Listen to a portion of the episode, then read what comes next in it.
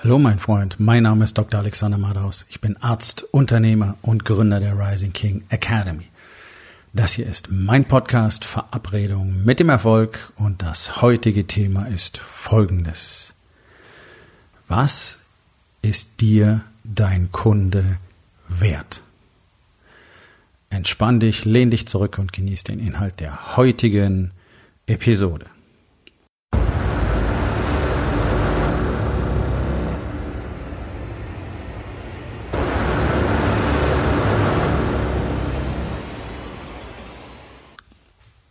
Ich möchte an dieser Stelle eins anmerken.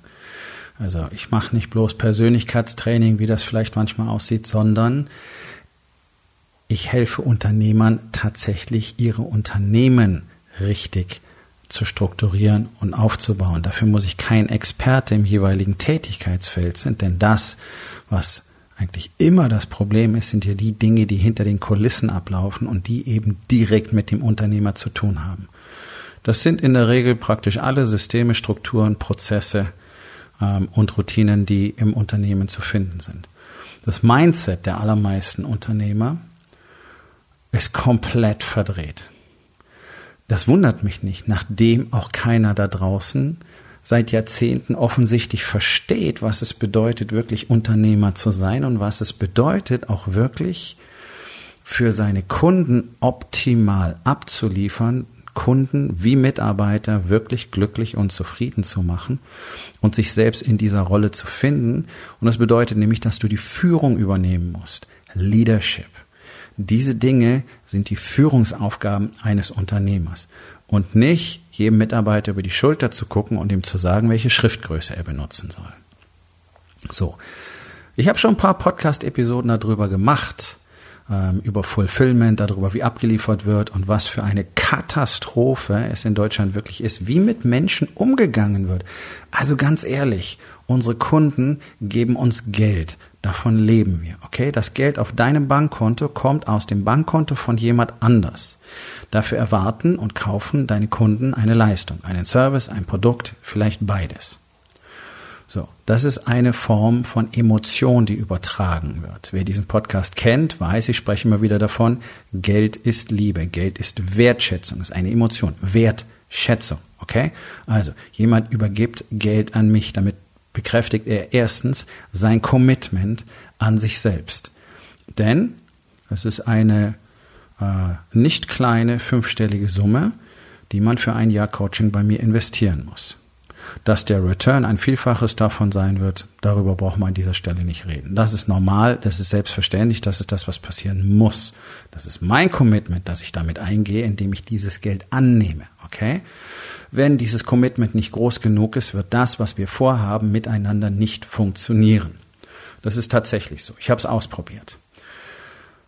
Commitment ist an diese Emotion geknüpft. Und es gibt immer noch Männer, die nicht ausreichend Nutzen aus ihrem Investment schöpfen, einfach weil sie es sich zu leicht machen.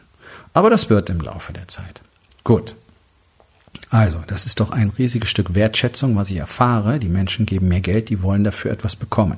Das ist überall so. Egal, ob du einen Artikel für zwei Euro verkaufst, einen Service, sonst irgendwas, eine Dienstleistung, ein Hotelzimmer, ein Essen im Restaurant, Kaffee, whatever.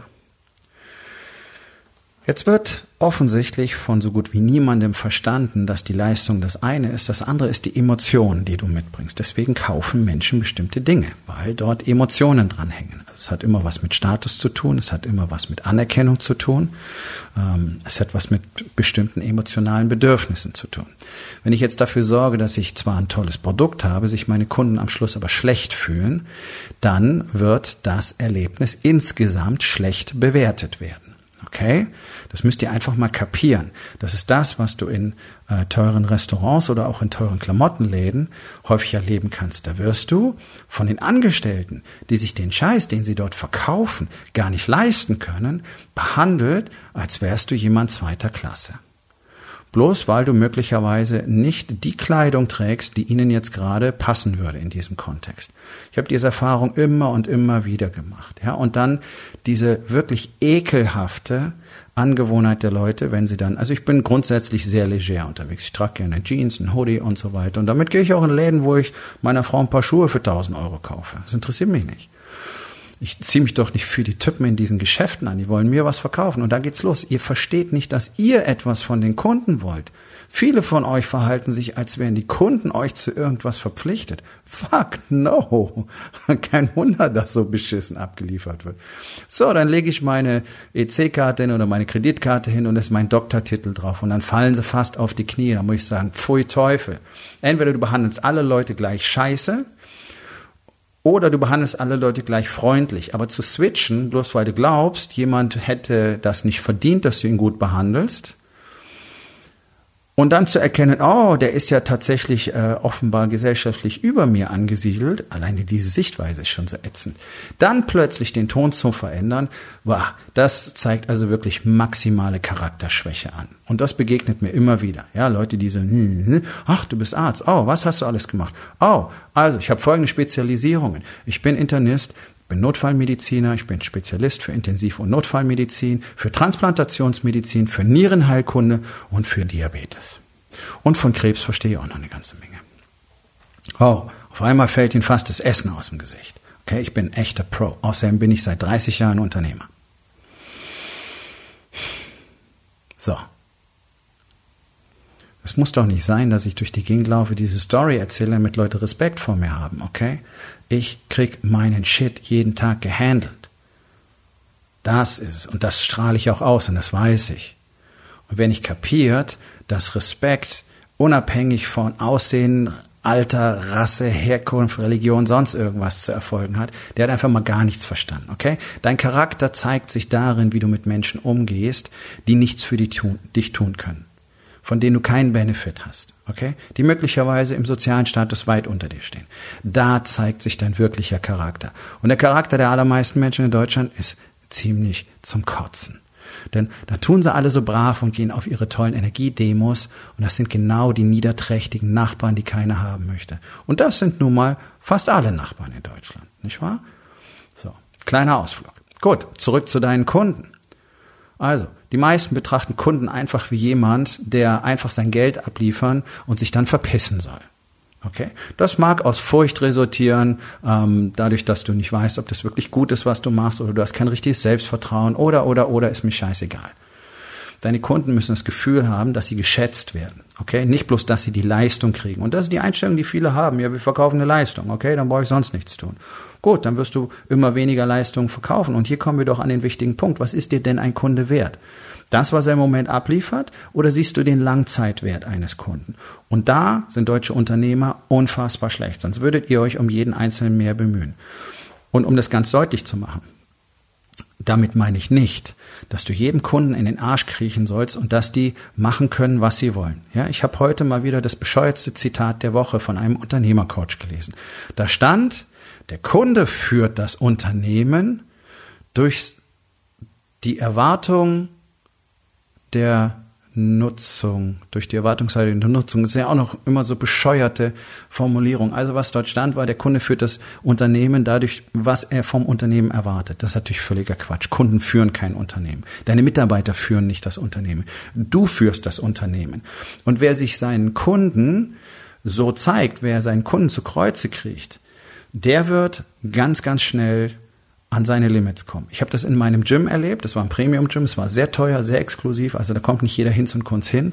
Ja, und dann fing es nämlich an. Dann wollte einer vormittags um zehn eine Stunde, der andere sonntags um fünf, der nächste abends abends um zehn oder morgens um vier oder um sieben oder ja, jeder hatte eigene Vorstellungen. Jeder hatte eine tolle Idee, was wir noch tun sollten. Ja, mach doch Folgendes, mach doch Folgendes, mach doch Folgendes. So, ich habe einmal den Fehler gemacht, eine zusätzliche Stunde einzurichten. Da kam zwar keiner, aber als ich sie abgeschafft habe, also es kamen zwei Leute einigermaßen regelmäßig, anders kann ich es nicht sagen. Und dann tropfte alle paar Wochen mal irgendjemand dazu, der gerade Zeit hatte. Ja, dann habe ich diese Stunde abgeschafft und dann haben sich alle, die dort nie gekommen sind, riesig drüber aufgeregt. So, das passiert, wenn du diese Scheiße machst und einfach mal machst, was deine Kunden dir erzählen, was sie toll finden. Du musst das Unternehmen führen. Das ist ganz entscheidend, dass deine Kunden auf gar keinen Fall das Unternehmen führen dürfen. Du musst das Unternehmen führen. Du hast das Produkt, du hast den Service, du hast die Dienstleistung, du hast die Mitarbeiter und du musst alles ganz genau so installieren, wie das laufen soll. Und hier geht's los. So gut wie keiner von euch hat meinen Prozess genau definiert. So gut wie keiner von euch hat einen Prozess mal aufgeschrieben. So gut wie keiner hat dafür Sorge getragen, dass jeder einzelne Mitarbeiter ganz genau versteht, worum es eigentlich geht im Unternehmen, auf der gemeinsamen Mission, in seinem Job, in der Zusammenarbeit mit anderen. Das nennt man Leadership Skills, okay? Und das kriegst du auf praktisch keinem Führungskräftetraining. Ich kenne zumindest keins und ich kenne keinen, der mal eins besucht hätte, der es danach gewusst hätte. Und jetzt sucht ihr alle nach irgendwelchen neuen Begrifflichkeiten wie agile Führung und ihr wisst immer noch nicht, was es bedeutet. Warum? Mann, ihr müsst erstmal lernen, euch selber zu führen. Das heißt, ihr müsst erstmal wieder Männer werden. Es tut mir leid, wenn das hart klingt, aber wir haben nun mal keine Männer in Deutschland. Das sind Raritäten. Das sind weiße Wale, die ihr ab und zu mal seht. Ja, wir haben noch welche, aber die sind so weit verstreut und schwer zu finden, ja, weil sie wirklich einen Promillanteil der männlichen Bevölkerung ausmachen. Und jemand, der kein Mann ist, der keine Männlichkeit entwickelt hat, der sich selbst nicht führen kann, der kann natürlich auch andere nicht führen und der sucht dann ständig nach irgendwelchen externen äh, Einflüsterungen, was er denn als nächstes am besten machen könnte. Und es funktioniert ja trotzdem nicht. So, das heißt, du legst ganz genau fest, was bekommt der Kunde. Hast du das schon mal strukturiert gemacht? Mal ganz genau festgelegt, was verkaufe ich denn eigentlich? Das ist das Produkt, das ist der Service, das ist das, was wir anbieten. Und wie wird das Ganze genau abgeliefert? Dann würdest du vielleicht verstehen, was deine Kunden so erleben. Ja, eins meiner Lieblingsbeispiele ist immer, du gehst in irgendein so Burger-Restaurant, da siehst du auf der Tafel dieses tolle Foto und dann kriegst du dieses zusammengeklatschte Ding auf äh, deine, deinen Teller oder in dieser Box geliefert, das aussieht, als wäre es irgendwie äh, aus der Kurve getragen worden. Ja, kein Vergleich. Das ist ein schönes Bild dafür, wie normalerweise abgeliefert wird. So, der Langzeitwert eines Kunden ist ja viel erheblicher. Die allermeisten gucken genau auf hier, ich kassiere jetzt ab und dann ist gut, dann kann er mich am Arsch lecken auf gut Deutsch. So sehen das offensichtlich die meisten Restaurantbetreiber, so sehen das offensichtlich die meisten Hotelbetreiber. Es ist eine Katastrophe. Ja? Wir experimentieren jetzt seit über einem Jahr rum mit verschiedenen Veranstaltungshotels. Das ist unfassbar, was du dort erleben kannst. Und es sind keine kleinen Klitschen, alleine hier in Hamburg. Ja, Katastrophe. Entweder es werden Leistungen abgerechnet, abgerechnet, die nicht richtig passen und im Vorfeld auch nicht gut kommuniziert worden sind und dann kannst du da hinterherlaufen. Oder aber du wirst einfach irgendwie behandelt. Man schmeißt dich aus deinem Raum, der dir vertraglich zugesichert war. Ja, was uns äh, passiert ist vor kurzem erst bei meinem letzten Event hier. Ja, ich buche ja mit Absicht einen bestimmten Raum, weil ich eben nicht in so einen kleinen Scheißraum will. Und dann heißt es auf einmal, oh, die Veranstaltung nebenan ist größer geworden, ja, weil es so ein großer geteilter Saal ist. Deswegen sind es zwei schöne große Einzelräume, wenn man die teilt. Ja, jetzt brauchen wir ihren Raum dazu. Da, ja, so, sechs Wochen vor dem Event mit Leuten, die aus ganz Deutschland, aus der Schweiz kommen, kann ich nicht mal eben absagen? Das sind alles Unternehmer, die haben das geplant, die haben diese Tage freigenommen, die haben ihre Anreisen geplant, die haben ihre Hotelzimmer gebucht, ja, und dann sagen diese Deppen von dem Hotel, ja, dann hätten sie ja stornieren können. Ja, super. Genau. Ich liefere diesen Workshop ab, koste es, was es wolle. Und das, was die Männer dort mitgenommen haben in diesen zwei bis vier Tagen, je nachdem, wie lange sie geblieben sind, ist unfassbar wertvoll für sie gewesen, ganz egal in welchem Raum wir sind. Trotzdem will ich eben entsprechend abliefern. Ich will ein schönes Ambiente haben. Ich will einen schönen Raum dafür haben und nicht irgend sowas, was aussieht, als würde eine Behörde ein Meeting abhalten. Ja? Und dann erzählen sie auch noch, wie, sie wären uns preislich entgegengekommen. Ja, der Raum ist ja auch viel kleiner. ist doch wohl ein Witz, sowas. So werden Kunden behandelt. Und das ist ein super Beispiel, denn auf diesem Workshop waren insgesamt 24 Unternehmer. So, 24 Kunden, die dieses Hotel nicht bekommen wird. Weder als Gäste noch als Veranstalter, weil die miterlebt haben, was dort passiert ist. Okay? Es geht nicht darum, dass ich denen irgendwas sagen musste. Ich habe nicht wirklich drüber gesprochen. Ich habe nur gesagt, wir kommen hier nicht mehr her. Sondern die haben ja gesehen, was passiert. Und dann waren die Pausen auch noch dementsprechend schlecht organisiert. Da sind sie auch nicht gut behandelt worden. Also die haben ja gemerkt, dass dieser Service in diesem Hotel einfach nichts taugt. So, jetzt überleg mal. Überleg mal, ja? Vielleicht war Ihnen meine Veranstaltung zu klein, deswegen haben Sie dem Größeren einfach mal den Zuschlag gegeben, weil Sie dort mehr abkassieren können. Super. Was sie nicht realisiert haben, ist, dass an meiner Veranstaltung 24 potenzielle Neukunden dranhängen. Holy fuck. Wer von euch kann sich mal so eben 24 Kunden von der Backe schmieren und sagen, es interessiert mich nicht. Das Ganze machen, wenn du irgendeinen Amazon-Shop hast, was für zwei Euro verkaufst, wovon du 10.000 Stück am Tag hast. Aber jeder, der ein richtiges Business hat, mit richtigen Preisen und richtiger Delivery, der muss sagen, was? No. Okay? Und ich kann dir sagen, was ich getan hätte als Hotelbetreiber.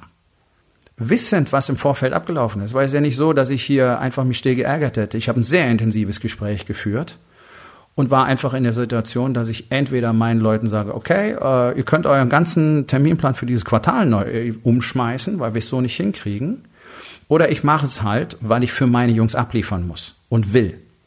Habe ich es gemacht. Ich wäre als Betreiber dieses Hotels, hätte ich mir mindestens ein Mitglied der Geschäftsleitung geschnappt, hat gesagt, du wirst vier Tage lang an dem dran kleben und dafür sorgen, dass jetzt wenigstens alles passt. Und genau das ist nicht passiert. Und im Nachgang wird dann auch noch gelogen, sie hätten uns die ganze Zeit interviewt. Nee, die Buffetkraft bei der Kaffeepause hat gefragt, ist alles in Ordnung. Ja? So. So behandelt man Kunden nicht. Jetzt verhandeln wir mit dem nächsten Hotel. Was passiert dort? Ja, ich schicke Ihnen ein Angebot, rufe Sie übermorgen an. Was passiert nicht? Wir werden nicht angerufen. Leute, so könnt ihr kein Business machen. Was spricht denn das für eine Sprache? Da habe ich doch jetzt schon keine Lust mehr, schon kein Vertrauen mehr in diese Leute, wenn die Mitarbeiter nicht mehr in der Lage sind, einen Telefonhörer in die Hand zu nehmen. Wer stellt diese Leute ein, beziehungsweise wer führt diese Menschen? Offensichtlich ist ihnen nicht bewusst, was das bedeutet. Und ich kommuniziere im Vorfeld immer klar, ich mache eine Veranstaltung für Unternehmer. Das heißt, ich kriege als Hotelbetreiber kostenlos Unternehmer in mein Haus geliefert, die ich beeindrucken kann, die ich möglicherweise als Kunden gewinnen kann. Verstehen sie nicht. Im Restaurant ganz genauso. Du kannst deine Gäste nicht einfach irgendwie behandeln, die sollen mit dem Essen zufrieden sein. Ich gebe euch mal ein ganz einfaches Beispiel, das aus der Gastronomie kommt, das sich aber auf jede Branche anwenden lässt. Und du solltest wirklich drüber nachdenken, was der Langzeitwert deines Kunden ist, alleine wenn er wiederkommt und was der Wert sein könnte, wenn er positiv über dich kommuniziert und dadurch für dich Werbung, Marketing macht. Und dann denk mal drüber nach, was passiert, wenn er über dich wirklich nichts Gutes zu sagen hat, so wie ich über dieses Hotel nichts Gutes zu sagen habe. Und das habe ich auf jeder Plattform im Internet getan, weil das ist meine Power, die ich habe als Kunde. Und es sind einfach alles nur Fakten. So. Und jemand, der diese Fakten jetzt liest, kann sich selbst überlegen, ob er dieses Risiko eingehen möchte. So. Langzeitwert eines Kunden. Wie kriege ich denn einen sogenannten Stammkunden? So. In der Gastronomie gibt es sehr gute Daten dazu. Ja.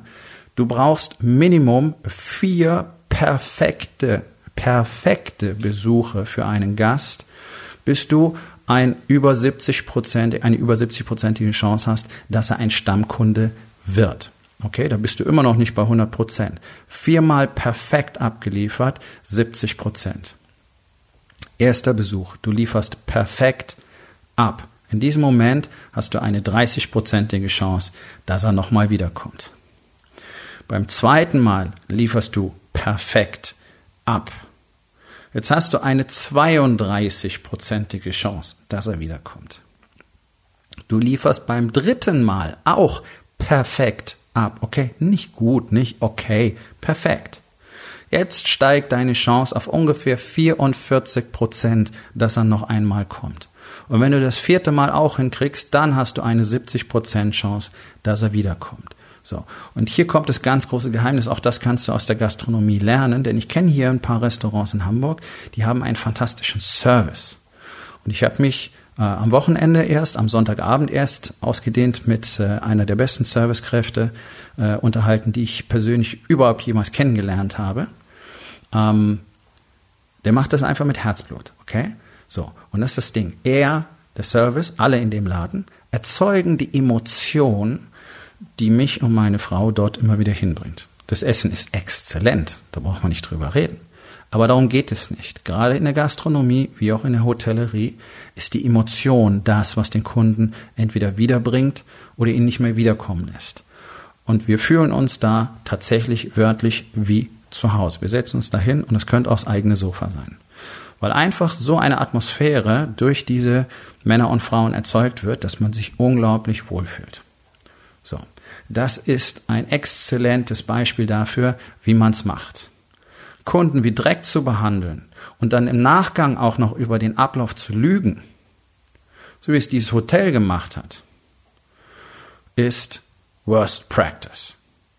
Genauso verlierst du einen Kunden nach dem anderen und jede Menge neue Kunden, von denen du gar nicht wusstest, dass du sie hättest haben können. Ja? Ich will jetzt gar nicht über, das, über dieses leidige Thema Zimmerkontingent sprechen, was diese Hotels nicht verstehen.